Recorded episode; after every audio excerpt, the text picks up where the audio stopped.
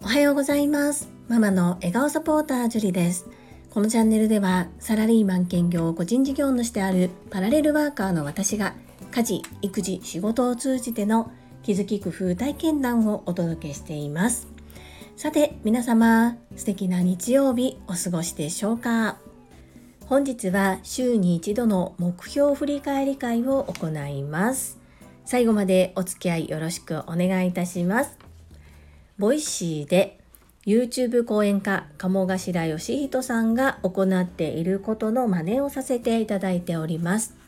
年頭に立てた目標を達成できる方が19%未達成の方は37%この時点で合計56%残りの44%の方が念頭に立てた目標を忘れているということでこれはもったいないななので1週間に一度念頭に立てた目標を振り返ってみようというコーナーです。私もこれを取り入れさせていただいて本当にありがたいことにいろいろと軌道修正を行ったり自分の現状がわかるのでとてもためになっております私の場合は3つに分けていつも発表をさせていただいております。その3つとは健康学び個人事業主としての活動です。それでは参ります。健康では4つ掲げております。1、1分ヨガを行う、丸。2、1分筋トレを行う、丸。3、シューズを履いて外に出て。歩くもしくは走る、丸。4、歯のメンテを行う、丸です。健康についてはすべて丸です。ハードルをかなり下げていること、そして1分筋トレは、これはまさみん応援企画。もう来月ですね。なっておりますのでこちらも一生懸命頑張っておりますやはりこうやってハードルを下げてでも習慣化するということはとても大切だなと実際に目標を掲げて行ってみて感じております。2つ目の学びです。こちらも4つに分けております。1 1日1分読書をする。丸。2毎日ボイシーを聞く。丸。3パワーポの作り方を学ぶ。こちらは三角です。学んではいないんですが、触りました。そして自分がまとめたい資料をパワーポイントに落とし込んでみました。なのでチャレンジしたので三角とさせていただきます。4、月に一度サブスクの宿題を提出する。これは今月のカバですが、まだ現時点では×です。頑張ります。最後に個人事業主としての活動こちらも3つに分けてお話をします1名刺を作り直すこちらは三角です。問い合わせをして今少しやり取りをしております。2ホームページを作り直す。こちらも三角です。こちらは2つの事業がありまして1つは丸1つが×なので三角とさせていただきました。3つ目、こちらは新たに設定です。来年の確定申告に向けて月に一度書類やデータの整理を行う。こちらはまだ×です。はい。私の目標振り返りは以上となります。よかったら皆さんもご自身の目標振り返りを行ってみてください。こちらのコメント欄をご活用いただいても大丈夫です。最後までお付き合いくださりありがとうございました。それでは本日もいただいたコメントを読ませていただきます。第558回親孝行何をするのが親孝行コメント返信の高尾さんからいただいたメッセージに対して石垣島のおまみさんからいただきました。力夫さん、心が震えました。とてもおつらかっただろうお話をシェアしてくれありがとうございます。お父様お母様力夫さんがお嬢様で幸せだったと思いますそこへ高尾さんからです石まみぴー温かいお言葉ありがとうございます。私も独り身ですのでまみぴの葛藤わかります。私は4人兄弟で兄ともう一人姉がいます。2人のところには子供もいてその子供たちもすでに結婚し子供がいます。母はひ孫に会えるという素敵な時間を過ごせました。甥っ子には私の分までありがとうと勝手に感謝していますマミピー、高尾さん、素敵なやりとりありがとうございます。親孝行のあり方、そして皆さんそれぞれの立場での思いっていうのを共有してくださりありがとうございます。とってもほっこり温かい気分にさせていただきました。それと同時に自分の親孝行のあり方っていうのをもう一度見直そうというふうに思わせていただき本当にありがとうございます。続きまして第559回気づき一歩先行くサービスとはコメント返信にお寄せいただいたメッセージです。石垣島のまみさんからです。樹里さんおはようございます。石まみです。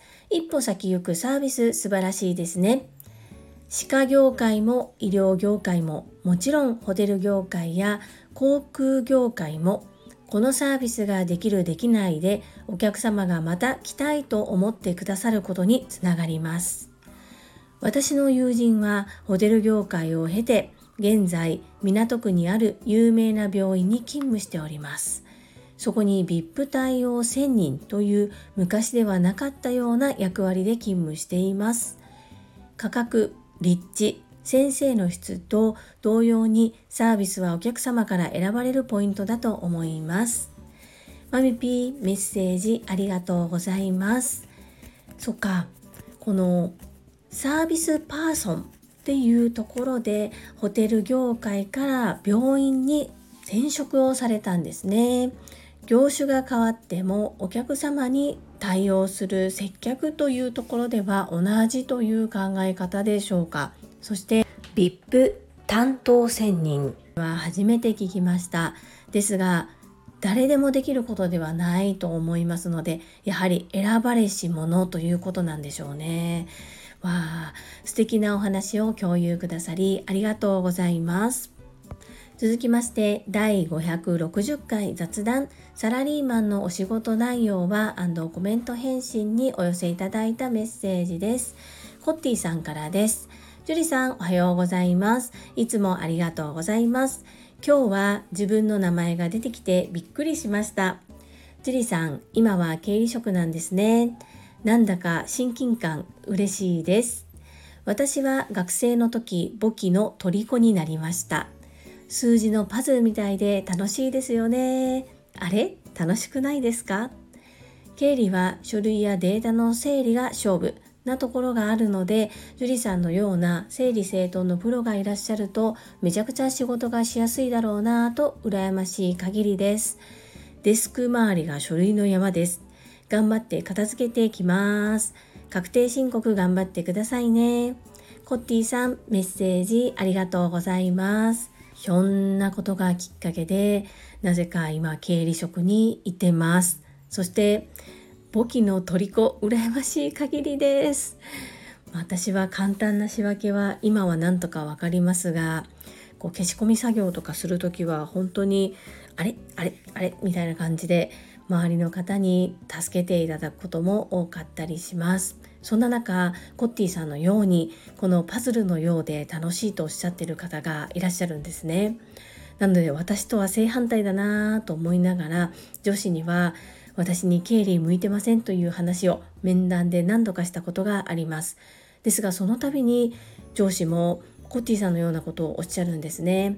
こうバリバリ実務の方が向いていてされる方とそうじゃなくて全体を見て動ける方とどちらも経理には必要だというふうにその上司はいつもおっしゃいますそしてその上司自体もどちらかというと全体を見て動く方であり実務のレベルがものすごく長けているわけではないということで実務のところがバリバリできるイコール経理に向いていてそうじゃない人は向いてないということではないという話をいつもしてくださいますねそれは慰めなのか本心なのか ちょっと微妙なところなんですけれどもあまあそういう考え方もあるかなと言いながらお話を聞いておりますはい、確定申告頑張っております。コッティさん、メッセージありがとうございます。続きまして福田秀夫さんからです。会員番号17福田秀夫です。同じ会社の中で4つも違う仕事ができるって幸せなことだと思います。望む仕事望まない仕事とありますが後で振り返ると無駄な仕事はなかったと思えるんですよね。前職時代コールセンターを担当したことがありました。でもそれが嫌で仕方ありませんでした。なぜ私がコールセンター？と毎日ブツブツ言ってましたしかし今は電話対応研修もできるので、あの時の経験はありがたかったなぁと思っています。以上です。アンニョン。福田秀夫さん、メッセージありがとうございます。私が入社してすぐに配属された工場内での受付、ここもなんで私が受付なの？っていうふうに思っていた頃がありました。ですが、そこでの経験体験そして学ばせていただいたことっていうのは今でも生きています。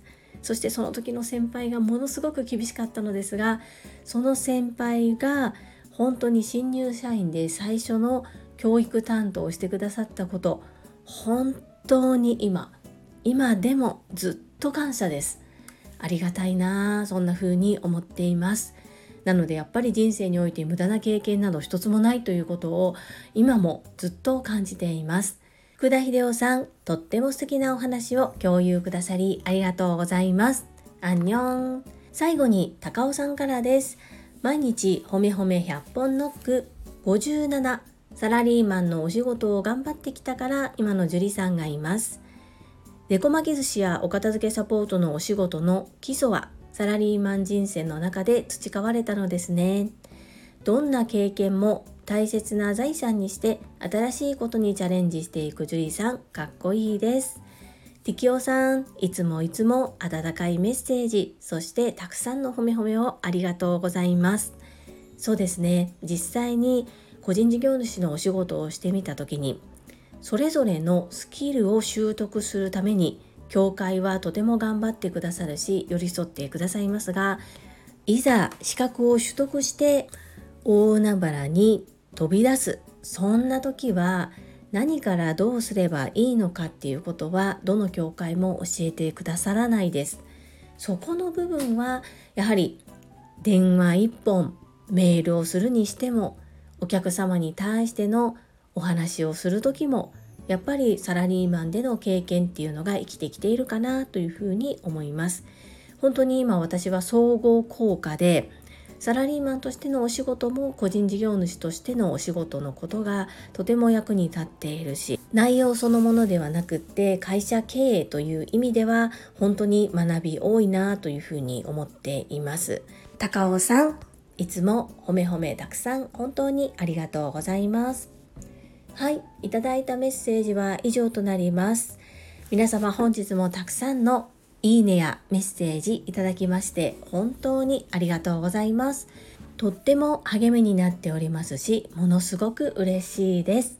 心より感謝申し上げます。最後に2つお知らせをさせてください。1つ目、タレントのエンタメ忍者みやゆうさんの公式 YouTube チャンネルにて私の主催するお料理教室ジェリービーンズキッチンのオンラインレッスンの模様が公開されております。動画は約10分程度で事業紹介自己紹介もご覧いただける内容となっております。概要欄にリンクを貼らせていただきますのでぜひご覧くださいませ。2つ目100人チャレンジャー in 宝塚という YouTube チャンネルにて42人目でご紹介いただきました。こちらも概要欄にリンクを貼らせていただきます。私がなぜパラレルワーカーという働き方を選択しているのかということがわかる7分程度の動画となっております。合わせてご覧いただけると嬉しいです。どうぞよろしくお願いいたします。それでは皆様素敵な週末をお過ごしください。ママの笑顔サポーター、ジュリでした。